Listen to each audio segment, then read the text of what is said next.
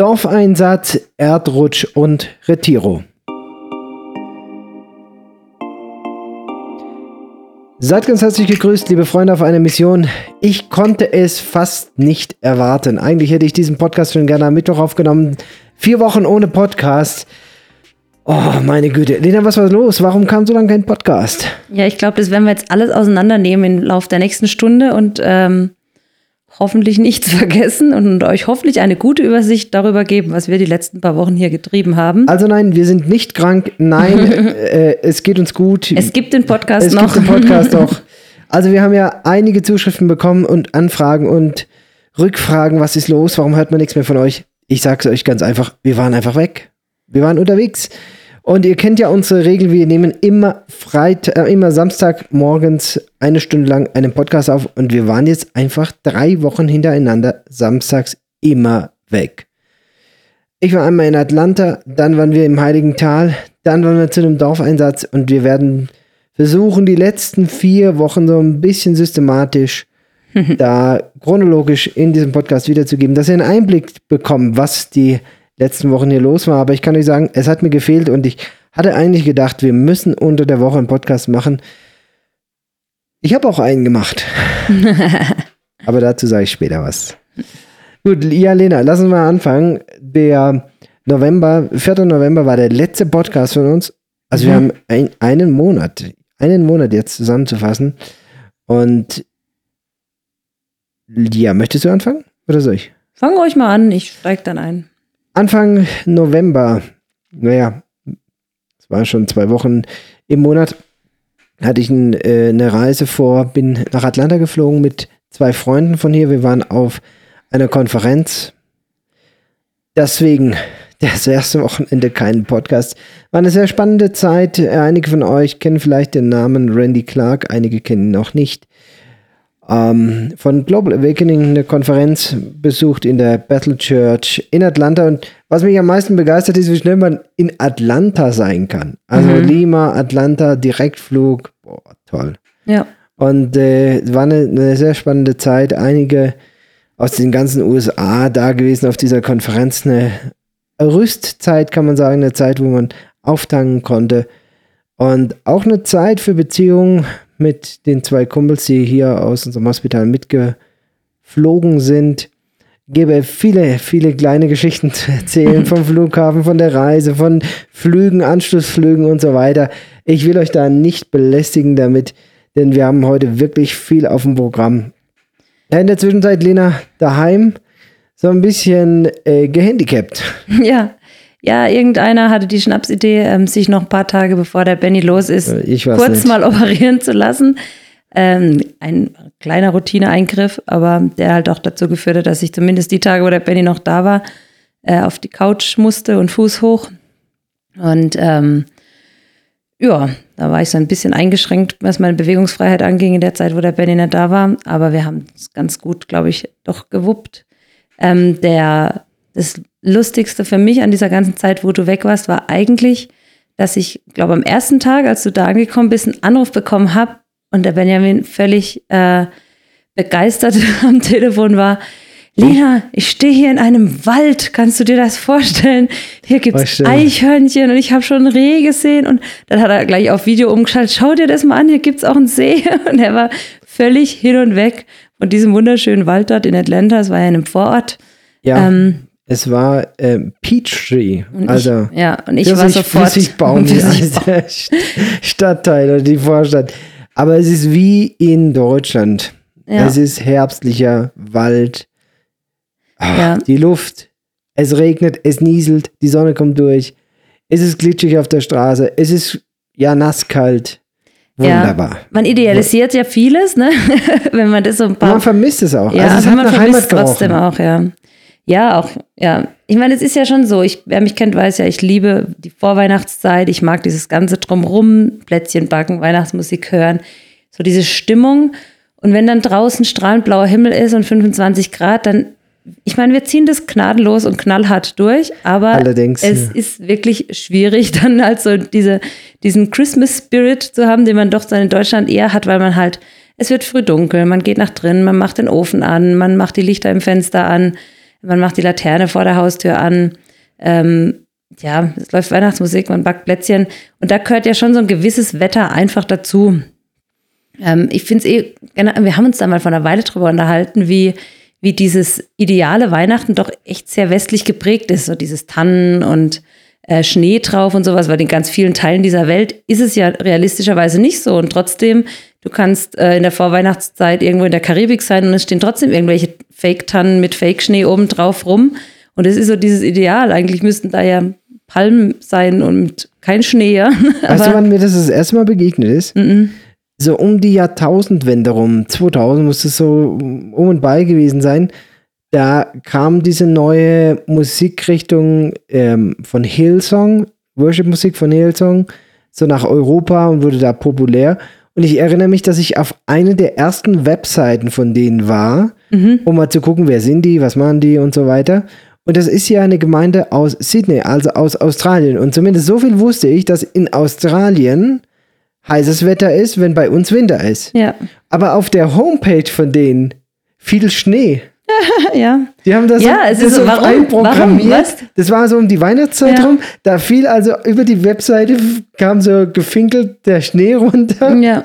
Hä? Und der Weihnachtsmann und so. Und ich, äh, Freunde, Sydney, ihr Südhalbkugel, ihr habt jetzt strahlenden Sonnenschein, Palmen, ja. so, ja.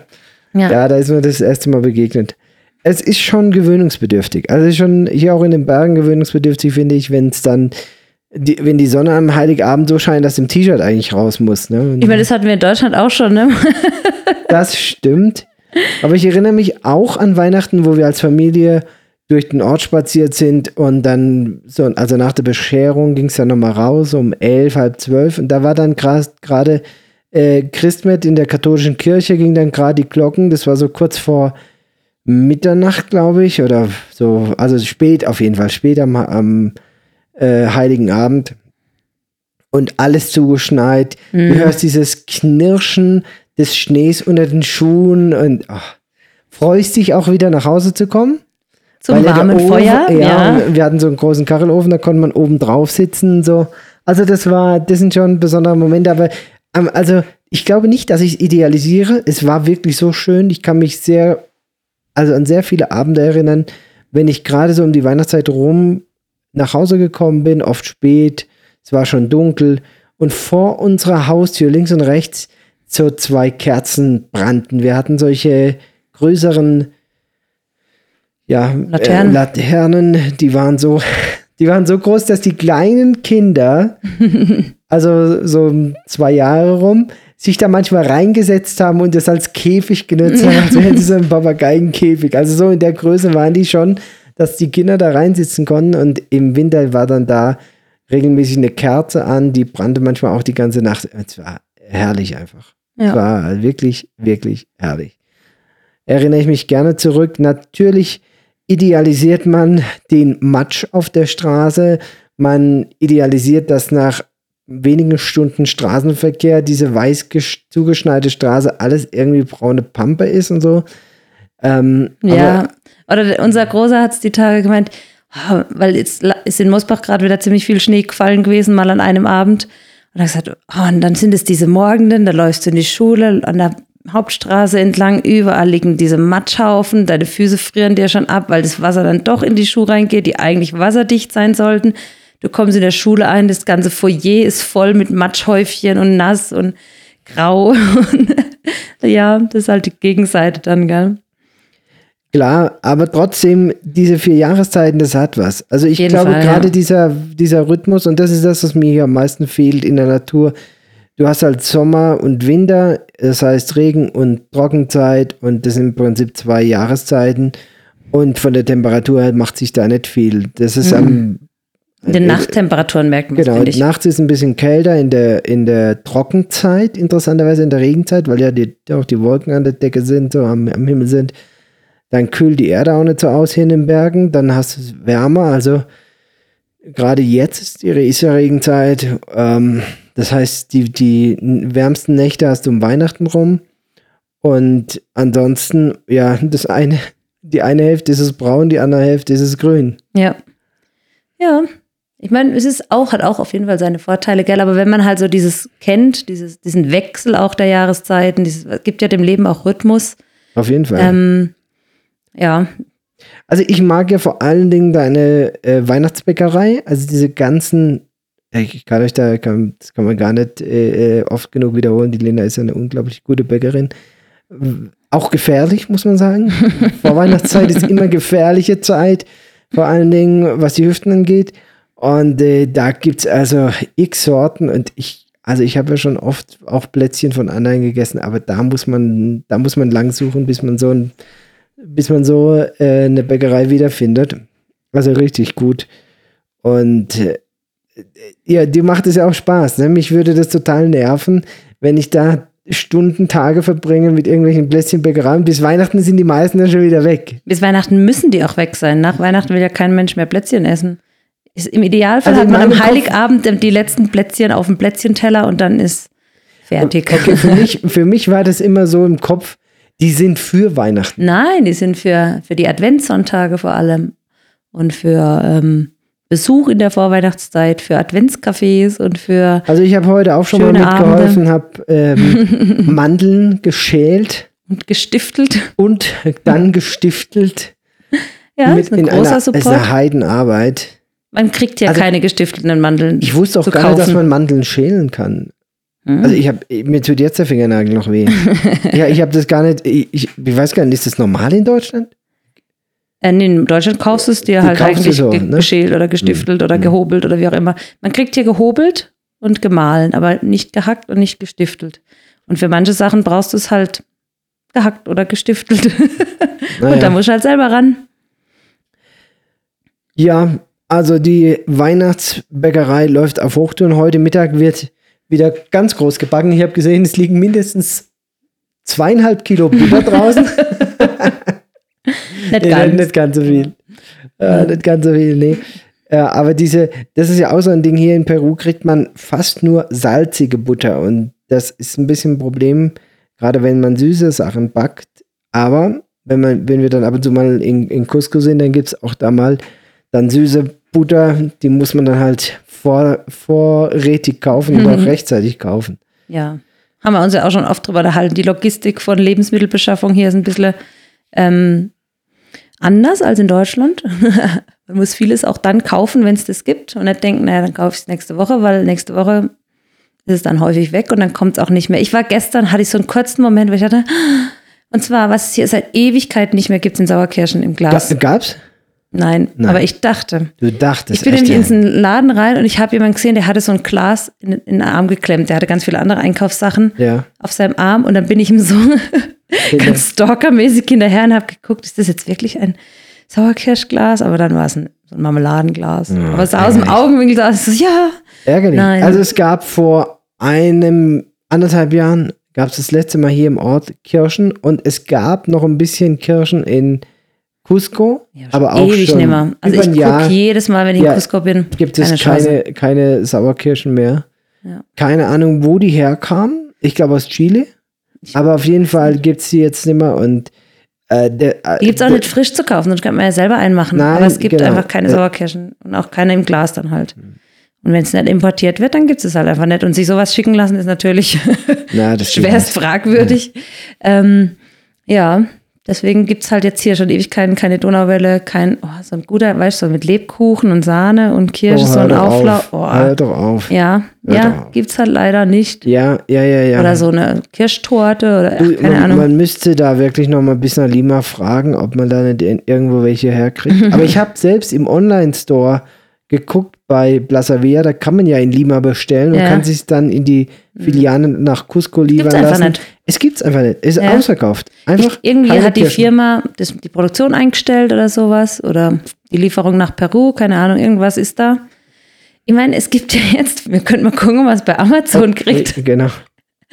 Amazon hat jetzt seinen Service auf Peru erweitert. Ähm, eine hier aus der Missionarsgemeinschaft, es schon ausprobiert, aber es ist nach wie vor nicht so, dass du dir das nach Hause bestellen kannst. Also du brauchst trotzdem noch irgendeine Agencia, an die du das dann schickst und die schicken es dir dann von Lima zum Beispiel nach Curavasi. Also schon eine gewisse Logistik dahinter, aber scheinbar geht's. Ähm, vielleicht kriegen wir da ja so eine Palette Sauerkirschen, dann können wir es verchecken unter den Missionaren, weil so ein ganz Ding voll. Naja. Also diese, diese Amazon-Lieferung, das war mir eh sowieso eine Frage, wie die das machen wollen hier im Land, ohne Hausnummern, viele Straßen ohne Namen, Wohngebiete, die hier und da an den Orten einfach rangeklatscht sind und ähm, wenn man, wenn man sonst irgendwo mal was kauft und wirklich, oder, oder Elektrosur, das heißt äh, hier der Stromanbieter, der dann wissen will, äh, wenn Schaden oder sowas vorliegt, dann, dann fragen sie immer nach Referenzpunkten, ja. Mhm. Ah, haben Sie ein auffälliges Gartentor? Welche Farbe hat das Gartentor? Ja, ja. Oder welches, welches Gartentor hat der Nachbar? Ja, oder, oder wohnst du in der Nähe von der Schule genau, oder vom Kindergarten oder von der Apotheke? Die, die, Referenz angeben, sozusagen von der Schule gegenüber das Haus mit, dem, mit der grünen Tür. Ja. Und dann ja. darfst du nie wieder deine Tür streichen. ja, es ist schon, ähm, ja, ist halt. Wobei ich oft denke, es wäre doch so einfach. Man könnte doch auch ganz simpel einfach also es, ihr im Land hat ja fast jeder eine Handynummer. Man könnte doch auch einfach den WhatsApp-Standort sich teilen oder mitteilen und dann könnte doch das da direkt geliefert werden.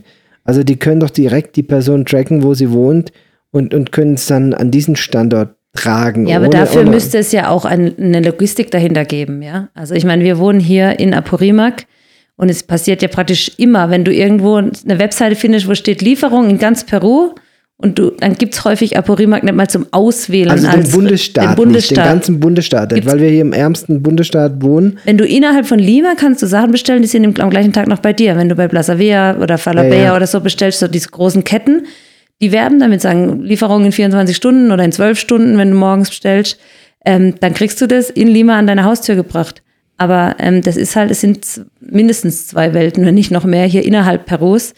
Und das kannst du einfach nicht vergleichen. Also es ist schon echt so, dass du denkst so, hey, ja, Lieferung nach ganz Peru und dann, ja, sorry, aber Aporimark, das zählt irgendwie nicht dazu. Ja, das gehört nicht es zu spricht Peru. eine deutsche Sprache. Es ist nämlich genau das, warum die Leute hier sich so abgehängt fühlen ja, auch, ne? ganz genau. Und ja, warum es auch immer wieder in den armen Gebieten Aufstände gibt, weil genau das, was, was diese Online-Stores widerspiegeln, die Realität ist. Nämlich, dass man sagt, Lima ist Peru mhm. und außerhalb von Lima Gibt es vielleicht noch Arequipa, vielleicht noch Cusco?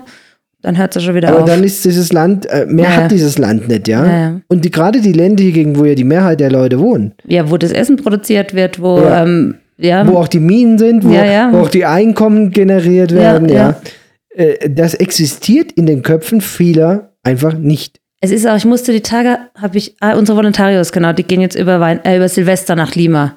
Und haben uns so ein bisschen drüber unterhalten, wo, wo ist da schön, wo kann man da hin, wo ist sicher und so. Und in Lima gibt es ja seit Jahren ein Großprojekt, das nennt sich Costa Verde. Wenn ihr mal googelt und einfach ein Bild eingibt von Lima, also sagt Lima in Google eingeben und dann Bildersuche, dann sieht man praktisch immer ein Bild von der Küste von Lima. Das ist ein wunderschön sieht es aus, ja. Mhm. Und da haben die im Moment, es ist so eine Steilküste, oben drauf sozusagen ist die Stadt und unterhalb ist eine Riesenstraße in den letzten Jahren gebaut worden, die war noch stark im Bau, als wir hier das erste Mal ankamen, als wir das erste Mal in Lima 2020, waren. Ja. 2020 mussten wir da noch voll die Umwege fahren, weil große Straßenabschnitte noch gar nicht existiert sind. Jetzt jedes Mal, wenn du hinkommst, kannst du besser fahren auf dieser sehr modernen, sehr guten Schnellstraße, sechsspurig, glaube ich, die in die Stadt reinführt. Ähm, und an dieser, an der Küstenlinie praktisch entlang ähm, zum Strand hin haben die ein riesen Freizeitgelände angelegt mit Sportarealen, mit Skatepark, mit Bikepark, mit Messegelände, mit ähm, alles Mögliche, was du halt am Strand so machen kannst. Surfen, Konzerte, ein riesen Areal in, parallel zu dieser Schnellstraße. Und du denkst dir, wow, Peru, schön. Ne? so. Und dann ist, fliegst eine Stunde weiter, ein bisschen Cusco und ähm, dann denkst du immer noch, ja, schön, nett, Altstadt und so. Und du fährst Cusco oben raus eine und Stunde dich trifft. Raus, nee, für eine halbe Stunde. Du bist am Ortsrand von Cusco und beginnt eine andere Welt. Es beginnt eine komplett andere Welt. Deswegen jeder Peru-Urlauber sollte sich auch wirklich mal Peru angucken und nicht nur Lima und Cusco und Arequipa. Machu Picchu. Machu Picchu, genau. Nachts am besten noch irgendwo durchfahren, dass man nicht sieht, wie es wirklich aussieht. Ähm, ja, das ist schon spannend, diese Zweiteilung. Also wir waren ja jetzt gerade dann, und jetzt kommen wir zu dem zweiten oh, Wochenende, an dem... Smooth Überleitung hier. Ja, sprich. Podcast ausfiel. Ähm, eben dann im Heiligen Tal zu einem Retiro der Missionare. Alle Missionare gehen einmal in der einmal im Jahr so ein Wochenende zusammen irgendwo hin. Und äh, da ja, gibt es dann Seminare, Predigten und so weiter, aber Zeit für Gemeinschaft.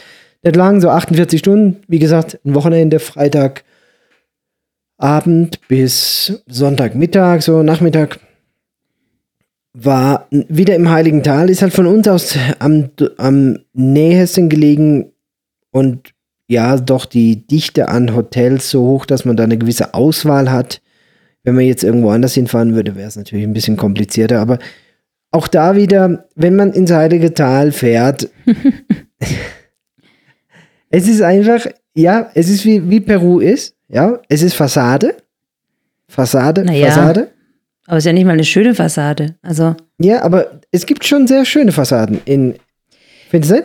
Nein. In Urubamba gibt es schöne Fassaden. Auf jeden Fall, es gibt auch, also ich habe mir jetzt, ich habe eine Anzeige gesehen für äh, das Silvesterwochen, äh, Silvesternacht praktisch, Silvester auf Neujahr, ein Angebot von einem Hotel in Urubamba ähm, mit halt so Abendessen, was weiß ich, Buffet oder mehrere Gänge Menü, Frühstück mit dabei, aber sonst eigentlich nichts Großes. Also die machen dann immer noch Werbung mit, wir haben einen schönen Garten und um, tolle Zimmer und sowas, aber nichts, was jetzt... Attraktion kultural. Ja, so genau. also es kommt einer, ein Peruaner, der wahrscheinlich mit seinem Mototaxi wie es vor die Tür fährt oder mit seinem Motorrad sich dann als Inka verkleidet. Ja. Und das siehst du in den ganzen teuren. Oh, äh, dann da steht und dann irgendwie ja. kannst du Fotos mit ihm machen oder er genau. verkauft ein paar Souvenirs völlig, oder so völlig überteuert Souvenir für irgendwelche amerikanischen Touristen. naja, und ich dachte, ja, gut, Angebot, guckst dir das mal an.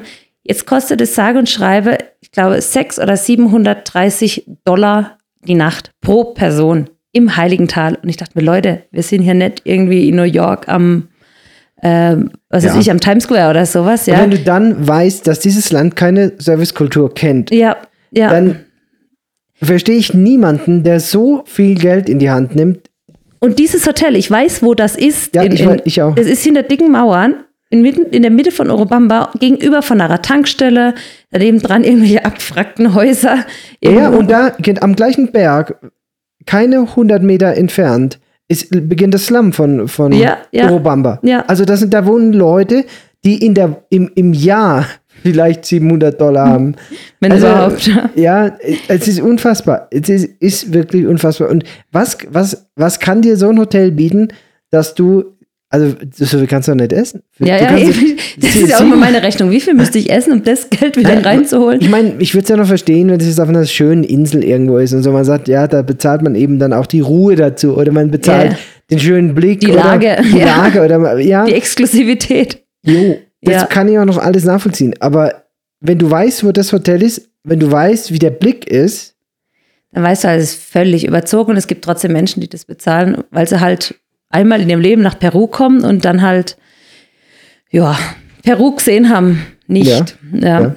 Ich, ich finde es äh, sehr amüsant, immer wenn wir in, mal in einem Hotel sind und äh, Gruppen da sind, diese Guides, die da dabei sind, das sind ja äh, gewiefte Leute, muss man sagen. Und viele von denen sind ja auch nicht dumm. Also die sprechen zum Beispiel fließend Englisch. Mhm. Das bedeutet, die waren wahrscheinlich mal im Ausland, weil so gut Englisch kannst du hier im Land fast nicht lernen. Also die äh, Schulen hier sagen zwar, die Kinder lernen Englisch, aber das ist echt Katastrophe eigentlich.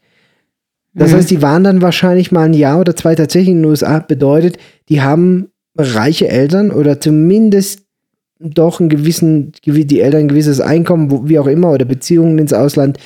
So, und wenn du dann die Geschichten hörst, die die erzählen, und es ist einfach. Und die, die, die Tourteilnehmer hängen an ihren Lippen, Unfassbar. weil sie was über diese Kultur und, lernen. Ja, ja, ja. Und du weißt selber, du, die erzählen dem was vom, vom Pferd, ja? Also, ja, wirklich. Und, und wirklich. Ich, ja, also ich erinnere mich an, an unseren letzten Aufenthalt, es ist schon wieder eine Weile her, im, im Taibikala und da saß, äh, saß ich unten auf meinem Kaffee, da war der schon weg. Und der nebendran, der im, am Tisch, der hat denen von den verschiedenen Chakras erzählt, also den verschiedenen Energieströmen und, und die Leute, die am Tisch saßen, du konntest richtig diese sehen, wie, wie sie diese Energie, die sie jetzt da spüren, ja. in diesem Hotel, ja, man muss dazu wie sie das sagen, so richtig tief in, in, sich aufnehmen, ja, ja. Und, und gestrahlt haben über beide Backen. Also manchmal, es ist, es ist nichts anderes als Verkauf. Es ja. ist gut, verkauft, aber es ist Humbug. Es ist wirklich Humbug. Ja, und dann sind solche animistischen Kulturen ja doch häufig auch so eine Art Sehnsuchtort für Menschen, die auf so einer spirituellen Reise sind und irgendwelche Antworten suchen. Also es trifft sich ja auch so eine gewisse Gemengelage an Menschen, die ähm, natürlich auch super offen sind für solche spirituellen Geschichten, ja, so, ah, das meint, also auch mit diesen Energieströmen und welches Tier bedeutet Vergangenheit, welches Tier bedeutet Zukunft? Und wenn du einen Kondor siehst, dann bedeutet das das und das. Und ähm, es ist, ähm, ja, also man, man trifft da einfach auch viele Menschen, die das dann auch richtig, richtig abfeiern. Und du denkst dir, nee, Leute, das ist eine Kultur gewesen, die ihre Kinder geopfert hat, die Inzucht betrieben hat, die ähm, ihr, ihr, eigenes Volk schon damals ausgenommen hat, ja, die dann natürlich auch von den Spaniern ausgenommen wurden und so weiter. Aber das ist nicht romantisch und es ist nicht super schön und es ist auch nicht super erdverbunden und sonst was. Nee, das ist eine, für die meisten Menschen in diesem Land in den letzten Jahrhunderten und es ist heute immer noch so, ist es einfach ein hartes Leben hier. Ein harten, ja, hartes Leben, ja, nah am, am Erdboden aber einfach weil. Ja, hart, nah, ja, an der, nah an der Natur. Ja, nah an der Natur, ja, aber weil es halt einfach ähm, in vielen Bereichen eben dieser krasse Gegensatz nach wie vor existiert zu den Leuten, die in Lima in irgendwelchen Top-Apartments mit Blick auf den, auf den Atlantik und Pazifik, Nein, Pazifik. Pazifik und äh, auf die schicke Mall und ähm, die Edelboutiquen unten drin leben. Und hier hast du halt die Bauern, die nach wie vor ihre Felder mit, mit dem Pferdepflug bestellen und von Hand aussehen. Das ist, ähm, das ist die Realität in diesem Land. Und das hat nichts mit zu tun, ach, wie, wie naturverbunden die noch leben. Nein, das heißt, wie arm diese Menschen hier, der Großteil der Menschen hier nach wie vor ist. Und es ist nicht romantisch und es ist auch nicht, äh, nicht erstrebenswert oder schön. Also Armut zu romantisieren, finde ich ganz, ganz, ähm, ganz, ganz dünnes Eis, ja. Und ja, und wir sehen diese, diese Leute ja, gerade die arme Schicht, sehen wir ja bei uns im Hospital. Wir haben ja beide Welten eigentlich vor Augen, weil wir im Prinzip dadurch, dass wir Europäer sind, Zugang haben zu der reichen Welt. Wir können es uns leisten, mal nach Cusco zu fahren. Oder wenn wir ins Ausland fliegen, über Lima zu fliegen und einen Tag in Lima zu verbringen. Oder von mir so was mal eine sich Woche. Nicht lohnt, was sich nicht lohnt. Aber manche fliegen sogar für einen Urlaub nach Lima, was ich überhaupt gar nicht nachvollziehen kann. Aber sei es drum, egal. Ja, so wir haben diese Welt, wir sehen diese Welt, erleben diese Welt, aber haben natürlich die, die an, das andere Extrem die arme Bevölkerung, für die wir ja da sind. Mhm. Deswegen existiert unser Krankenhaus, deswegen ist unser Krankenhaus eben nicht in Cusco oder in Lima, sondern es ist hier in den Bergen gebaut, weil wir diese Leute erreichen wollen, diesen Menschen dienen wollen. Und alleine die letzten Wochen, was ich an, an Katastrophen gesehen habe, da schüttelt man einfach nur den Kopf. Also wir haben diesen Monat, den, irgendwie den, den Monat der, der Tumore, des Krebses gehabt. Ich habe so viele Krebspatienten gesehen und ähm, auch operiert wie schon lange, vielleicht noch nie. Also von Hodentumor, Nierentumor, Nierenbeckentumor, Blasentumor, Prostatatumor. Also alles, was du mhm. irgendwie in der Urologie ähm, operieren kannst an Tumoren, habe ich im letzten, in den letzten vier Wochen hier bei uns im Hospital gesehen und Befunde, die ich in dieser Form noch nie gesehen habe. Ein junger Mann, 18 Jahre alt, kommt mit einem Tumor im Hoden, der seit drei Jahren wächst. Hm. Durch Metastasiert, unter der Niere, der Harnleiter einge, eingebacken, eingebaut, wie betoniert, um die Gefäße, großen Gefäße rumgewachsen, riesen Metastasenpakete. Es, es, sowas kennst du nur aus dem Lehrbuch. Nur aus dem Lehrbuch. Ich habe sowas noch nie real gesehen. Noch mhm. gar nicht.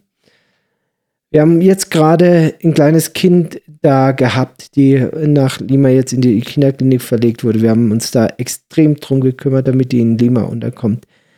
Ist zwei Jahre alt und hat, es ist im Prinzip, muss das sagen, vernachlässigt worden. Unser Pädiater hat die vor zwei Jahren gesehen, die kommt hier bei uns aus dem Ort und hat gesagt, die hat einen Morbus Hirschsprung. Das ist ein eine, ein Innovationsproblem von, von einem Darmstück, wenn ich es jetzt so richtig äh, erinnere, was dazu führt, dass dieses Stück Darm eben nicht funktioniert und, und damit die Passage nicht geht.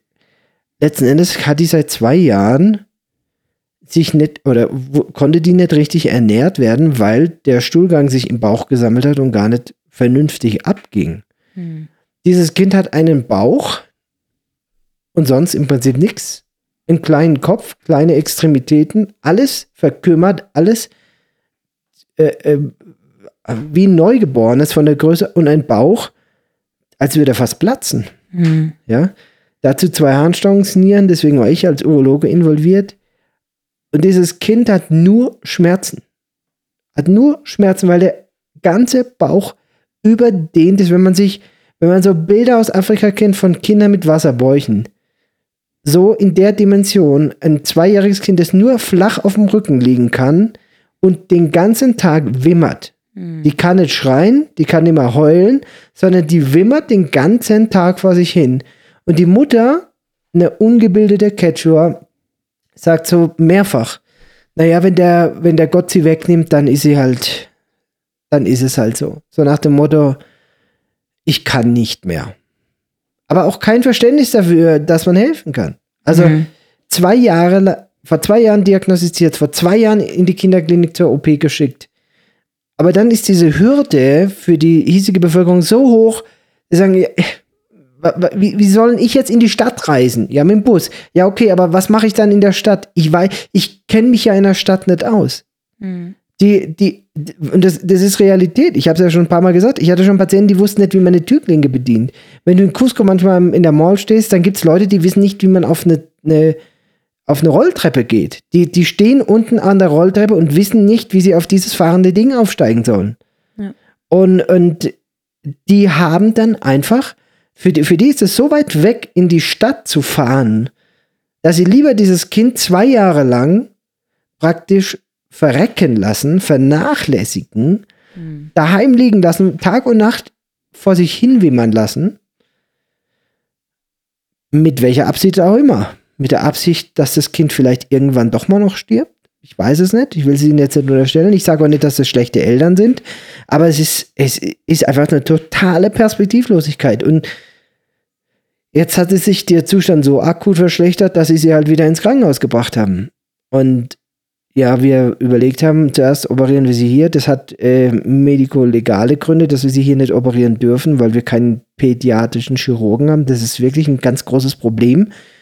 Ähm, mit, der, mit der rechtlichen Seite, natürlich haben wir einen Chirurgen, natürlich kann der das fachlich und natürlich wäre das Kind wahrscheinlich hier bei uns besser operiert gewesen als sonst irgendwo. Ohne Zweifel und ich hätte die auch urologisch versorgen können. Auch das ist ohne Zweifel. Aber wenn diesem Kind irgendwas passiert bei der Narkose und die Wahrscheinlichkeit, dass da bei der OP was passiert, war relativ gering. Die Wahrscheinlichkeit, dass da irgendwie was durch die, durch die Narkose dieses Kind, auch die Lunge, der Kopf, alles unterentwickelt, ja. Dass da irgendwas passiert, ähm, das war sozusagen das Risiko. Wenn da ein Kind stirbt, ähm, hat das extreme Folgen. Also letzten Endes mussten wir aus legalen Gründen dieses Kind in die Kinderklinik verlegen und dieses Mal aber, und das war halt äh, sozusagen jetzt der Teil, wo wir helfen konnten, haben wir gesagt, wir klemmen uns dahin, wir machen eine, äh, Zoom-Meeting, das geht inzwischen, also wir, man kann Zoom-Sprechstunden machen. Wir haben dann eine Übergabe mit einem Chirurg dort in Lima gemacht, per Videokonferenz. Das Kind gefilmt, gesagt, wie ist der Status, was hat dieses Kind und so weiter, um dieser Familie zu helfen, dass sie zumindest einen Ansprechpartner hat und weiß, wir fahren jetzt nicht in die Stadt, wo 10 Millionen wohnen, sondern wir fahren jetzt in die Stadt auf die, an die Adresse und mhm. dort wartet der Doktor mit diesem Namen, mhm. um dieses Kind auf diese Station aufzunehmen. Ja, dann, dann hast du, dann wird dieses Riesenproblem statt, dann zumindest so klein, dass man, dass man einen Fixpunkt hat. Das machbar weiß, scheint, ja. Ja, genau. Aber wir reden hier von Eltern, die sind jünger als wir. Also wir reden hier von, von oder, oder unser Alter. Also, verstehst du? Also 30, 40-Jährige im Land, die, die diese Perspektivlosigkeit oder auch diese, diese völlig andere Welt erleben, hier in den Bergen, die in, in, in einem Dorf wohnen, in Nähe Kurawasi, 80 Leute wohnen in dem kleinen Dorf, ist immer noch der Distrikt Kurawasi aber für die selbst die Kurawasi schon eine Stadt ist, ja, mhm. wo 30.000 Leute wohnen, 15 Minuten von einem Ortsschild zum anderen gelaufen, vielleicht auch 10 Minuten, ja, für die ist es schon Stadt. Und die kommen, die kommen im Prinzip nicht in diese andere Welt hier in Peru, obwohl es ihr eigenes Land ist, obwohl es so nah ist, ja. Kleine oder große Überraschung, als wir auf dem Retiro in Urubamba waren, da bekomme ich sonntags ein Video gezeigt. Äh, Benjamin, bei euch oben die Straße. da gab es einen Erdrutsch. Wusstest du das schon? Nee, nichts mitgekriegt. Wir, aber, wir wohnen hier ja ein bisschen außerhalb vom Ort, oberhalb vom Krankenhaus, an so einer Kante, sage ich jetzt mal. Geht recht steil hinterm Haus runter und der führt einen Fußweg runter, sodass ich also in fünf Minuten ans Krankenhaus laufen kann. Wenn ich allerdings mit dem Auto durch den Ort fahre, brauche ich da sieben bis acht Minuten. Wenn du Glück hast und nicht irgendwo ein Laster alles ja, zuparkt oder irgendwelche Schafherden auf der Straße sind. Genau. Aber es ist natürlich ein riesen Umweg. Du musst also erstmal in den Ort reinfahren, dann Seilental hinter und dann fährst du wieder zurück. Vor einigen Jahren haben sie dann so eine steile Abfahrt Richtung Krankenhaus gebaut. Da kommst du zwar schlecht mit dem Auto hoch, aber du kamst zumindest immer gut mit dem Auto runter. Und was jetzt eben passiert war an dem Wochenende, als wir weg waren, da ist eine Quelle in den Bergen aufgebrochen und hatte einen Stein und Schlamm und äh, ja, eine, eine, eine richtige Lawine, eine Erdrutsch, eine Moore verursacht. Ja, mhm. die das Tal runterkam nachts. Glücklicherweise, also so, ja, was sind das, 300 Meter entfernt von unserem Haus. Also wir waren jetzt, unser Haus war jetzt nicht akut betroffen, nur unser Weg und, und hat da also Felsbrocken, ich sag mal, in, also unfassbare Größe da runtergewälzt, die ganze Straße verlegt, die auch die ganze Straße zerstört, die Kanäle zerstört. Ähm, da ist eine Menge, eine, eine Masse abgegangen. Meine Güte, da war, dachte ich mir, wenn, wenn du da als Fußgänger gerade oder als Autofahrer gerade auf dem Weg unterwegs bist und das Ding runterkommt, dann hast du wirklich gelitten. Also gefährlich. Mhm. Wirklich gefährlich. Der, an, an manchen Stellen würde ich sagen, ist so ein halber Meter Geröll, Schlamm, Matsch äh, jetzt äh, zum Liegen gekommen und bildet natürlich zusammen mit diesen großen Brocken eine, eine Fahrbahn, die jetzt nicht mehr passierbar ist. Sie haben zumindest diese Quelle insofern ausgetrocknet, weil diese Quelle, nachdem sie aufgebrochen war, auch weiter gelaufen ist und weiter Wasser abgegeben hat. Da hat man jetzt so ein kleines Bassin da vorne dran gebaut mit ähm, ja, Steinen, Matsch und hat dann da so ein, äh, ein provisorisches äh, Röhrchen oder ein Rohr, ein Tubo gelegt, um das ganze Wasser da in, die, in den nächsten Kanal abzuleiten sehr amüsant. Nichts hält besser als ein Provisorium. Und dann hatte ich nachgefragt, ja, wie lange würdet ihr brauchen, um diese Straße wieder zu, äh, zu, zu reparieren? Und dann hieß es, ja, manana, also völlig klar, morgen machen wir das. Mhm. Und man fällt nach vier Jahren immer noch drauf rein. Man also ist ja auch eine akute Sache. Also ich meine, es ist nicht befahrbar, die Straße. Die Fahr ja, und dieses ganze Viertel hier muss jetzt durch den Ort.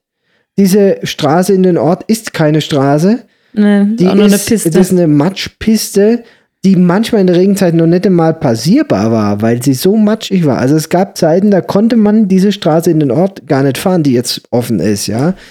Ähm, aber es ist die einzige Verbindung hier hoch. Ja. Und ja, diese, dieser Glaube, dass Manjana hier im Land auch wirklich morgen heißt, ich falle jedes Mal drauf rein. Und jetzt sind zwei Wochen rum und es ist natürlich immer noch gar nichts gemacht. Also nichts, gar nichts. Da ist nicht ein Stein bewegt worden. Sondern das ist jetzt einfach verschüttet.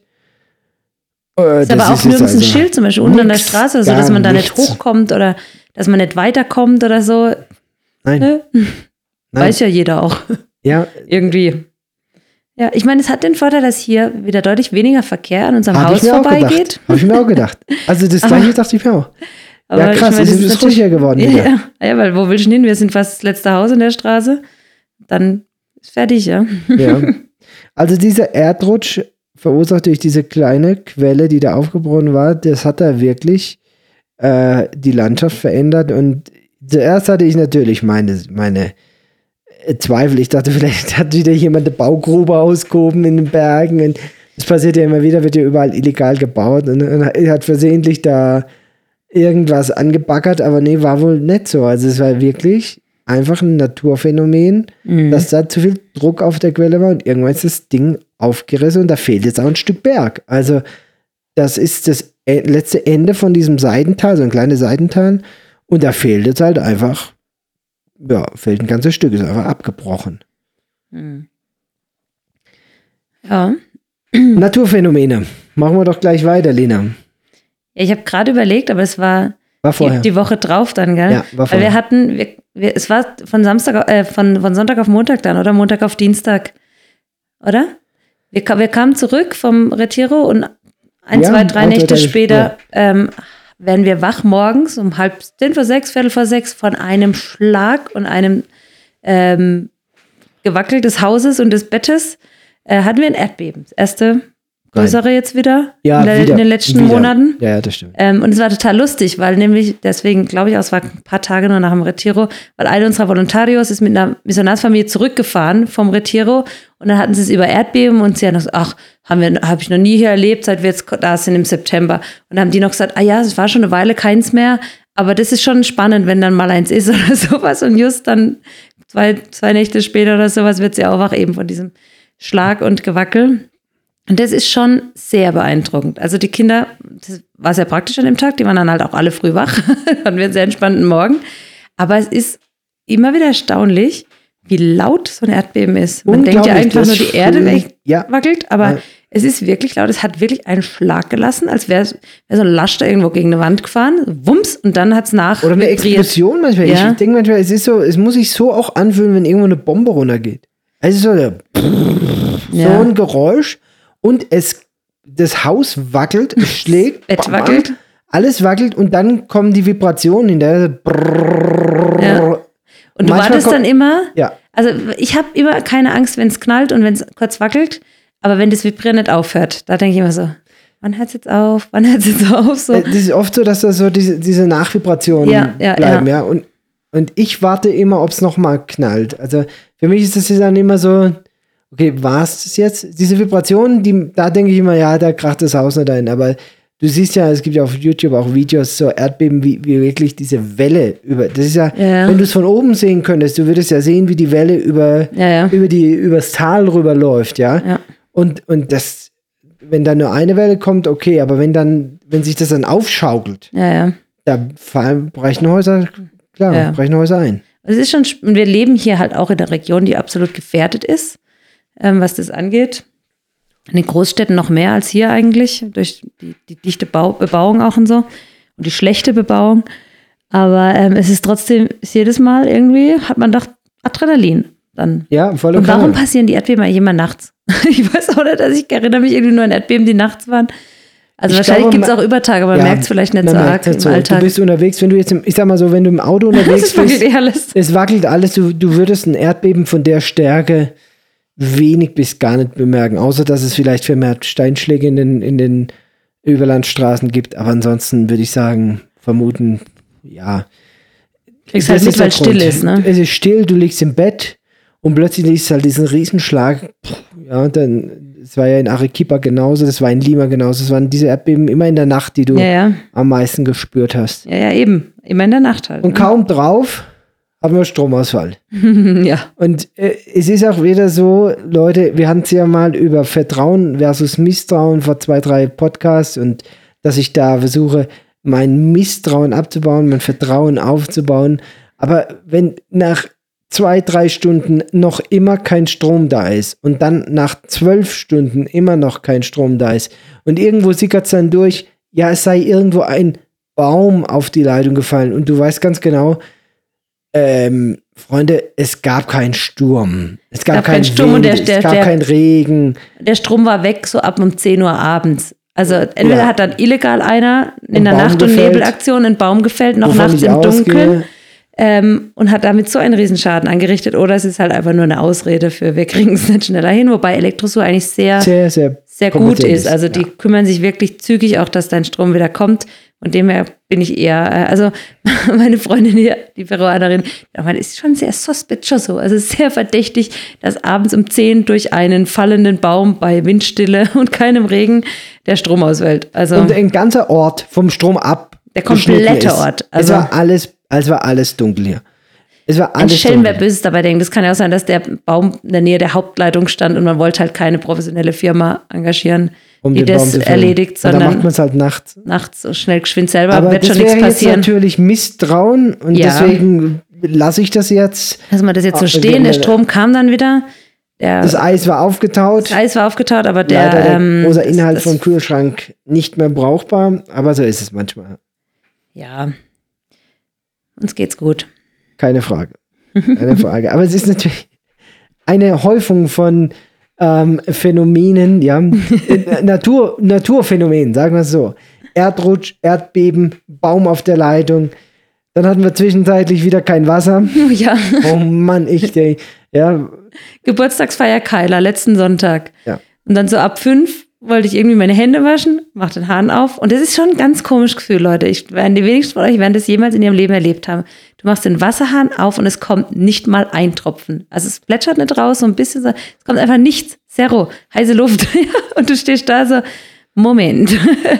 und eigentlich haben wir unser Wasser ganz gut im Griff. Wir wissen ungefähr, wie viel können wir vormittags verbrauchen, wie viel nachmittags. Aber an dem Tag ist wahrscheinlich einfach nachmittags keins gekommen. Und wenn man dann so viele Gäste hat, die auch Hände waschen, aufs Klo gehen, nebenher eventuell noch eine Maschine Wäsche läuft, dann äh, reicht es halt nicht ein Tank, praktisch nur der Morgentank, also die Morgentankfüllung, sondern wir brauchen dann definitiv die zweite und haben das einfach nicht mitgekriegt, dass da wohl kein Wasser kam und dann gab es halt also kein ich, Wasser ich mehr. Fand, ich fand es ein bisschen amüsant. Äh, ich habe die Tage in einem Status von jemandem gesehen, der Status von äh, WhatsApp-Status, der mir schon mal geschrieben hat aus Deutschland, die haben jetzt irgendwie eine Regenwasserzisterne bekommen. Das ist ja kein Trinkwasser, das ist ja Wasser für Gartengießen, mhm. Toilette Wäsche vielleicht. Toilette. Ja. Wäsche weiß ich nicht, aber Toilette so, ja. Wenn sie es dafür nutzen, möglicherweise. Das war ein 8000 Liter Tank. Mhm.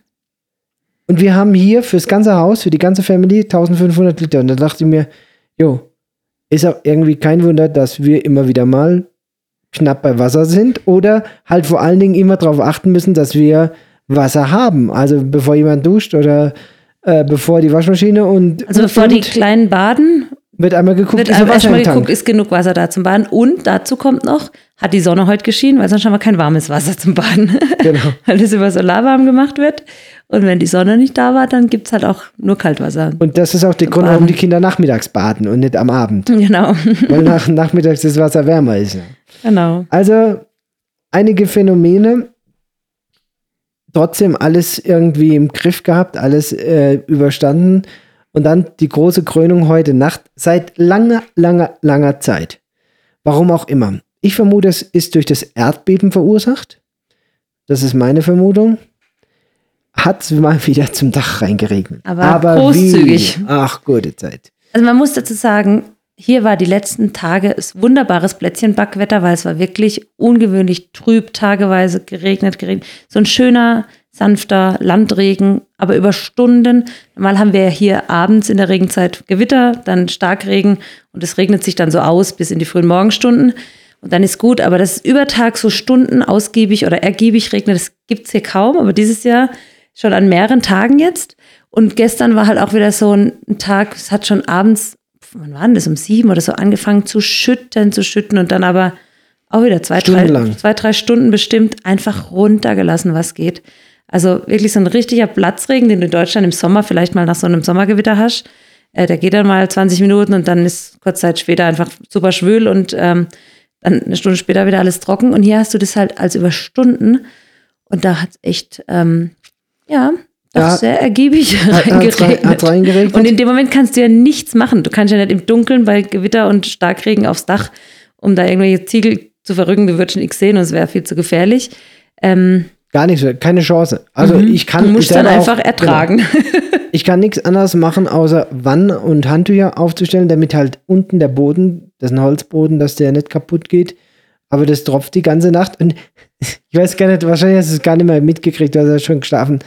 Ich habe dann irgendwann den Wäschekorb hochgeholt, habe den unter diese zwei Stellen, wo es am meisten getropft hat, gestellt. Ja, ich habe ihn heute Morgen stehen sehen und dachte, warum steht der nur, da? Nur das Problem war, wenn die von der Decke runterfallen, die, die Wassertropfen, dann macht so, ah, das knallt so. Da hast du Stoff oder was reingelegt. Genau, dann hab ich, dachte, was haben die Kinder hier gebaut? Dann ah, habe ich da äh, aus der Verkleidungskiste so ein Clown-Kostüm in diesen Wäschekorb rein, damit dieser Wassertropfen nicht so laut ist, wenn der da reinknallt. Ja? Verschlafen? Ich habe es alles verschlafen, komplett. Das ist einfach eine Band, ja.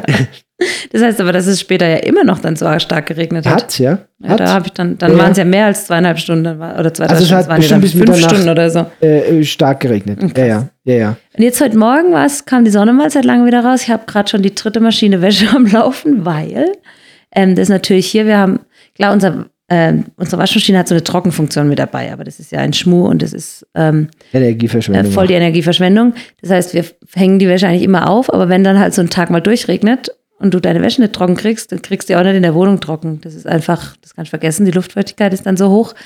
Das heißt, ich habe jetzt heute Morgen gleich die Chance genutzt und habe äh, wasch gerade Wäsche wie so eine Wilde, damit so viel wie möglich ähm, noch trocken wird heute, weil es zieht schon wieder zu. Ich mal gucken, wie es lang hält. Ich würde mir wünschen, es würde heute halten, weil wir heute auch wieder hier großes Programm haben in der Klinik. Trotzdem haben wir es geschafft, einen Podcast aufzunehmen. Trotzdem, ja. Weil das Programm erst heute Abend beginnt. Naja, zwei Fünftel unserer Kinder sind, sind schon, schon, weg dort. zum Aufbauen und mithelfen. Großes Kinderfest, Weihnachtskinderfest von Dios Bisiana. Da ist immer Rambazamba, da kommen 1000, 2000 Kinder zum Kinderfest. Und äh, bei uns im Amphitheater rappelvoll. Heute Abend Kinonacht dann für die Älteren, für die Teenager. Da bin ich dann mit, mit am Start. Ich habe Freunde. Genau Groß, äh, Großbestellung bekommen. Ich möge doch mit meinem Popcornwagen runterkommen. Meine Kinder und die Linda, die haben mir ja so eine weiße Kochmütze äh, besorgt. Ich werde also auf jeden Fall ein Bild machen. Das können wir im nächsten Newsletter dann verschicken, das Bild. Ja, also äh, ganz kurze, wer von euch unseren Newsletter noch nicht bekommt, schaut mal auf der Homepage vorbei, www.missionsarzt.de. Ich rede hier von dem E-Mail-Newsletter, den wir zu diesem Podcast immer mit verschicken. Und äh, da sind dann auch Bilder mit dabei. Also das wird bestimmt spannend. Ich hoffe nur, dass es tatsächlich nicht so stark regnet, denn das Amphitheater ja, stand schon richtig unter Wasser, richtig, richtig unter ja. Wasser. Und es ist halt auch laut dann. Ne? Ja. Also wenn so prasselt, das Amphitheater hat so ein Metalldach. Äh, äh ähm, ja, aber äh, ich sagte, das kriegen wir, also Lautstärke, Lautstärke ist nicht, das, Problem. Problem. Wir hatten ja, jetzt, ja, ja. Also da wird dann ordentlich aufgedreht. Ja, gut, aber es wird halt einfach auch kalt dann, ne? Und dann ja. weht's da die feuchte Luft. Ich meine, es ist immer ganz spannend. Das ist ja, wenn es nur regnet, ist okay, aber wenn dann noch Sturm dazu kommt, dann kommt es auch als von allen Seiten, der Regen. Ja. Dann pustet es als auch so gegen die Fenster, dass es einfach durch die Fensterritzen das Wasser reinläuft. Ähm, und wenn du da draußen im Amphitheater sozusagen sitzt, Glas hat ein Dach, aber es ist halt zu allen Seiten im Prinzip offen. Ähm, das macht ja dann einfach auch keinen Spaß, wenn es unbequem ist und kalt und nass. Und von dem her hoffen wir, dass es hält. Auch dieses Kinderprogramm heute Mittag, das geht, glaube ich, um halb drei los, gibt es einen offiziellen gemeinsamen Start und dann gehen die Kinder, müssen mit so einer, so einer Karte praktisch Stationen abarbeiten, ab, abarbeiten und wir kriegen dann immer einen Stempel oder so, einen Haken oder so. Und äh, das sind immer in Gruppen von ungefähr 100 Kindern. Also man kann sich ungefähr die Dimension vorstellen, was dieses Kinderfest Aber total, total äh, aufwendig gemacht. Also voll, so ein Erlebnistunnel haben sie da jetzt gebaut ja, zwischen ja. den Häusern durch. Und ich weiß, der Christian hat mir erzählt, letztes Jahr hatten sie da irgendwie so eine, eine, eine, einen Drehtürmechanismus. Da ist man irgendwie auf der einen Seite ähm, also kon, da konnte man irgendwie auf der einen Seite rein und sie, ist auf der anderen Seite im Stall rausgekommen und so. Ja, ja. Also ist die Weihnachtsgeschichte so erzählt, ja. Also wirklich auch mit, mit viel Herzblut und vielen, ja, vielen Mitarbeitern und, und jedes Kind kriegt eine, äh, äh, ähm, wird da versorgt, kriegt ein Geschenk mit und so. Also das ist wirklich mit viel Herzblut gemacht von den Kinderclubs organisiert. War auch eine, eine eine Nachmittagsbeschäftigung an diesem Retiro der Missionare war genau. diese äh, Umhänger oder diese, diese Armbänder. Armbänder zu basteln, die die Kinder bekommen. Ähm, ja, mach mal über 1000 Armbänder mal kurz, ne? Aber ja, ja wir haben da. Ich saß da fleißig und hab genau, gebastelt. Richtig. Mila hat auch mitgeholfen. Wir, ja. haben, wir zwei, wir haben sie geschnitten und haben die Ränder verkogelt, damit man die Perlen gut einfädeln kann. Das waren so, das sind so Armbänder mit so einem Stretch-Bändchen ähm, mit so verschiedenen Farben. Die, die Kugeln haben so jeder seine Bedeutung. Naja, also gab, gab jede Menge zu tun und ja, dann war auch schon wieder äh, der Monat rum. Ja, letzte Woche noch. Willst du noch kurz was dazu sagen oder sind wir schon über der Zeit? Nein, wir sind noch nicht über der Zeit, aber jetzt, also der dritte Grund, warum es letzte Woche keinen Podcast gab, denn wir waren unterwegs den ganzen Tag.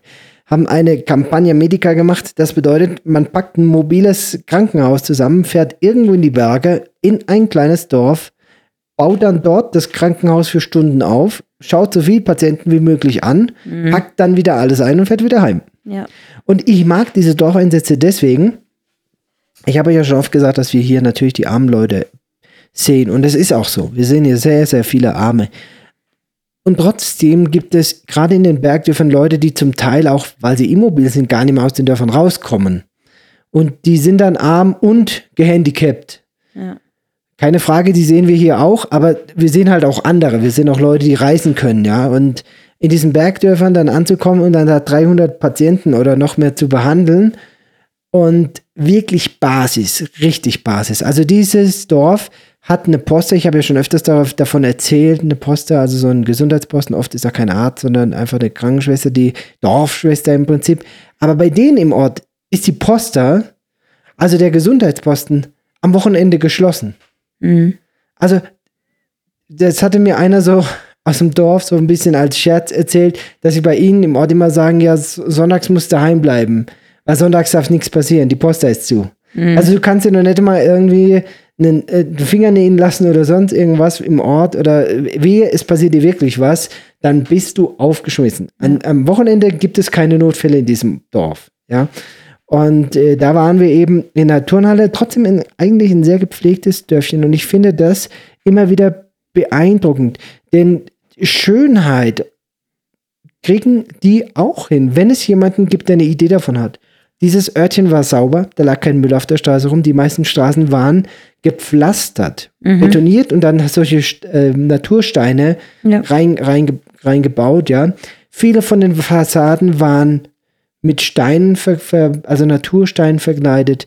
Es gab gerade um den Plaza de Armas rum einige Häuser, die Balkone hatten mit solchen Bögen, Mhm. Diese, diese Bogen. Schöne alte Holzbalkone, ja, ja. Also wirklich toll gemacht und auch in diesem äh, Gemeinschaftshaus im Prinzip, in dem wir da waren. Das ist im Prinzip sowas wie eine Turnhalle, eine große und oben drüber gibt es dann irgendwie so ein Hostel und, und Gemeinschaftsräume.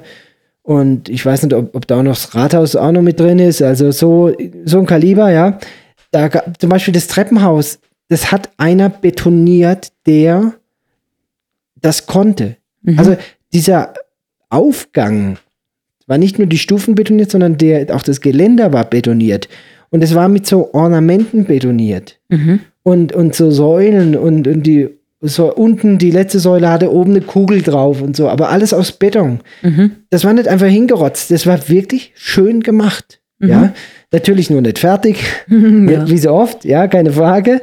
Aber auch diese Holzarbeiten waren mit, mit äh, ver verschnörkelt und waren geschnitzt und so. Und du siehst einfach, da hat dieses Ort hat jemanden, wahrscheinlich den Bürgermeister, der ein Auge hat mhm. und der Schönheit für den Ort will. Ja. Der nicht einfach kreuz und quer alles bauen lässt und machen lässt, sondern man versucht, also einen gewissen Stil im Ort aufrechtzuerhalten. Und ähm, trotzdem natürlich bitter, bitter arm. Die meisten leben von Landwirtschaft und äh, viele haben noch nicht mal Kühe, sondern einfach nur Landwirtschaft, also Mais und Kartoffeln. Und ähm, klar, die, die häufigsten Probleme sind Wirbelsäule, Rückenschmerzen, so irgendwas. Und die haben natürlich alle, viele von denen glauben dann, es sind die Nieren. Ja, ich habe also bestimmt die Hälfte der Patienten, die ich gesehen hatte, haben überhaupt keine urologischen Probleme, aber haben dich so praktisch so in so einem Schürzengriff hinten die, die Hüfte gehalten und gesagt, mir tun die Nieren weh. Wenn du natürlich Anatomie kennst, dann weißt du, die Nieren sitzen deutlich höher. Das kann also nicht deine Niere sein, sondern das ist einfach deine knallharte körperliche Arbeit, die du seit deinem, lass mich lügen, vielleicht zwölften Lebensjahr durchführst hier und das Ganze auch noch auf einer äh, Hochebene, also war, was ist das, 3400 Meter, glaube ich, war dieses Dorf. Also kalt, regnerisch, es hat ja auch da geregnet. Ähm, hartes Leben, aber trotzdem liebenswerte Menschen. Ganz, ganz liebenswerte Menschen. Und ähm, ja, machen einfach mit dem, was sie haben, oder machen aus dem, was sie haben, das Beste. Trotzdem muss man ehrlich sagen, bleibt auf die Gesundheit dann auf dem, auf dem Weg. Und ähm, wir haben mehrere hundert Leute gesehen. Der Anlass war, dass dieses Dorf uns vor ungefähr zwei Jahren oder anderthalb Jahren geholfen hatte, einen Platz zu finden für unsere Radioantenne. Das war so ein bisschen ein Dankeschön. Wir haben in dieser Region lange, lange gesucht. Und ähm, ich weiß noch, ich war, wenn ich das noch erzählen kann, mit dem Klaus-Dieter John, da im Januar 2022 war ich da unterwegs und wir sind da in der Region Anta auf der Suche gewesen nach einem Platz für die Antenne und ich weiß noch, es war abends um fünf, sechs, wurde schon dunkel. Da sind wir in den Ort gefahren und gefragt, wo wohnt denn hier der Bürgermeister? Man muss ja mit dem Bürgermeister reden. Ja, da unten, es war, sehen Sie das, das Dach mit äh, den, Welp, Wellblechdach da unten, das so scheint? Ja, da nebendran, das Haus nebendran, da wohnt der Bürgermeister. So, also gut, dann da quer durch über die Piste gefahren, das ist so auch kleines Dörfchen, alles so weitläufig, viele Felder zwischendrin, dann da, ja, wohnt hier der Bürgermeister? Ja, aber der Bürgermeister ist nicht da. Bürgermeister angerufen, ja, noch weiter unten im Ort sei er gerade. Wir könnten dann da hinfahren und da war er dann auch gerade mit seinem Companiero stockbesoffen. Also stockbesoffen, wirklich. Die saßen da in, in dem örtlichen Supermarkt, könnte man jetzt sagen, aber bitte, das ist ein Tante-Emma-Laden, der ähm, keine Stühle hat, sondern die saßen auf umgedrehten Bierkästen und haben da halt einfach gebechert. Die die zwei Jungs da. War ja auch schon Feierabend. Es war Feierabend, genau. Und äh, ehrlich, ich habe den Klaus so bewundert, weil ich meine, der Klaus John chattet um die Welt. Der spricht mit den Präsidenten, hat praktisch alle Präsidenten der letzten Jahre in, in Peru persönlich kennengelernt. Oder fast alle. Der ist mit den Minister in den Ministerien mit den Ministern unterwegs. Der ist ähm, in Deutschland unterwegs äh, in Rotary-Clubs mit Multimillionären, mit Geschäftsführern. Und dann sitzt er in Anta, in der Nähe von Anta, in einem kleinen Bergdorf mit einem rotzbesoffenen Quechua zusammen, um ihm sein Anliegen zu bringen, dass wir hier gerne eine Antenne bauen würden, irgendwo auf den Bergen, ja. Mhm. Und es sind so wirklich, also so weit weg ich bin mir sicher, dass die allermeisten Minister hier im Land noch nie so einen Menschen in so einem Zustand in so einem Ort gesehen haben. Mhm. Also die kennen diese Realität in ihrem Land, bin ich mir sicher, kennen die einfach überhaupt gar nicht. Ja? Das ist absolute Basis. Ich glaube, viel weiter runter ähm, geht, geht nicht in diesem Land. Und diese beiden und trotzdem äh, diesem Mann in Höflichkeit und Respekt und Menschen, also auch in einer, in einer gewissen Nähe und der Menschlichkeit begegnet, das fand ich beachtlich. Wirklich beachtlich, wenn man vor allen Dingen weiß, wie sein Leben auch auf der anderen Seite aussieht und mit wem er sonst verkehrt, ja. Und das ist schon ein interessanter Spagat. Naja, letzten Endes war dieser betrunkene ähm, Bürgermeister da nicht gewillt zu helfen und es gab x Versuche, also wirklich x Mal ist Team dahin gefahren, hat die, Arbeit vorgestellt, gesagt, warum und wie und ja und Ach, es war nur schwierig. Also die und dann hat sich eben diese Tür geöffnet in den Nachbarort und die waren sofort dafür, waren sofort dabei. Und gesagt, gerne, wir helfen gerne. Und äh, das war so ein bisschen ein Dankeschön einfach von uns, zu sagen, ja, vielen Dank, dass ihr uns geholfen habt. Das war jetzt keine Bedingung, aber wir möchten uns in irgendeiner Weise arrangieren. Natürlich haben wir das Gelände gekauft und bezahlt, aber trotzdem, das war nochmal so eine eine Geste einfach der Höflichkeit zu sagen, wir wollen, wir wollen uns auf diese Weise bedanken. Mhm. Und dann, ja, war der Monat schon rum. Ja, jetzt sind wir schon wieder im Dezember. Irgendeins unserer Kinder hat heute Morgen gesagt, ist halt wirklich schon der 2. Dezember? yep. Ja, ist. Ja, zweites Säckchen am Adventskalender ist schon wieder weg. Ja. Und ehe man sich versieht, ist der Kalender schon wieder leer. Lass mich mal zum Schluss noch eine ganz, ganz interessante Sache sagen, Linda. Denn wir, unser Podcast hat Junge bekommen. Einen Nachfolger. Oh ja. Es gibt äh, hier vier Freiwillige, die motiviert waren, die ja auch hier bei uns im Podcast schon mal von ihrem Leben erzählt haben in einem der, der letzten Folgen. Und die haben tatsächlich es wahrgemacht, haben einen eigenen Podcast gestartet. Ich werde ihn euch verlinken. Schaut unbedingt vorbei schreibt eine Rezession, hört euch das an. Das sind vier junge Damen, die jetzt ein Jahr in Peru sind und die aus ihrem Leben erzählen. Ich helfe ihnen mit der Verarbeitung. Ich bearbeite den Podcast, lade den hoch, weil ich das Equipment dazu habe. Sie nehmen die Folgen auf. Zwei sind schon online. Der Podcast lautet Alpakas auf Mission. Alpakas auf Mission. Schaut euch das an, hört es euch an. So eine 20-Minuten-Serie, das passt immer zwischen rein. Und äh, ja, die eine oder andere witzige Anekdote dabei. So viel kann ich schon mal verraten. Und Lena, ja, dann würde ich sagen, sind wir schon wieder durch. Ich Der November hoffe, im Schnelldurchlauf. Ich hoffe, dass wir vor Weihnachten noch weitere Podcasts liefern können. Ich bin zuversichtlich, glaube, der Kalender ist voll, aber. Ich wollte gerade sagen, ja, ja, ist sehr voll. Der Kalender ist voll, aber wir werden es irgendwie schaffen, an einem Samstag mal wieder hier zu sitzen und den nächsten Podcast aufzunehmen. Meine Lieben, wir vermissen euch. Wir äh, machen gern Podcast und äh, seid auf jeden Fall gespannt. Der nächste Podcast kommt. Irgendwann werdet ihr es wieder hören. Unsere bekannte Einleitung. Seid ganz herzlich gegrüßt, liebe Freunde, auf einer Mission. Macht's gut. Bis dann.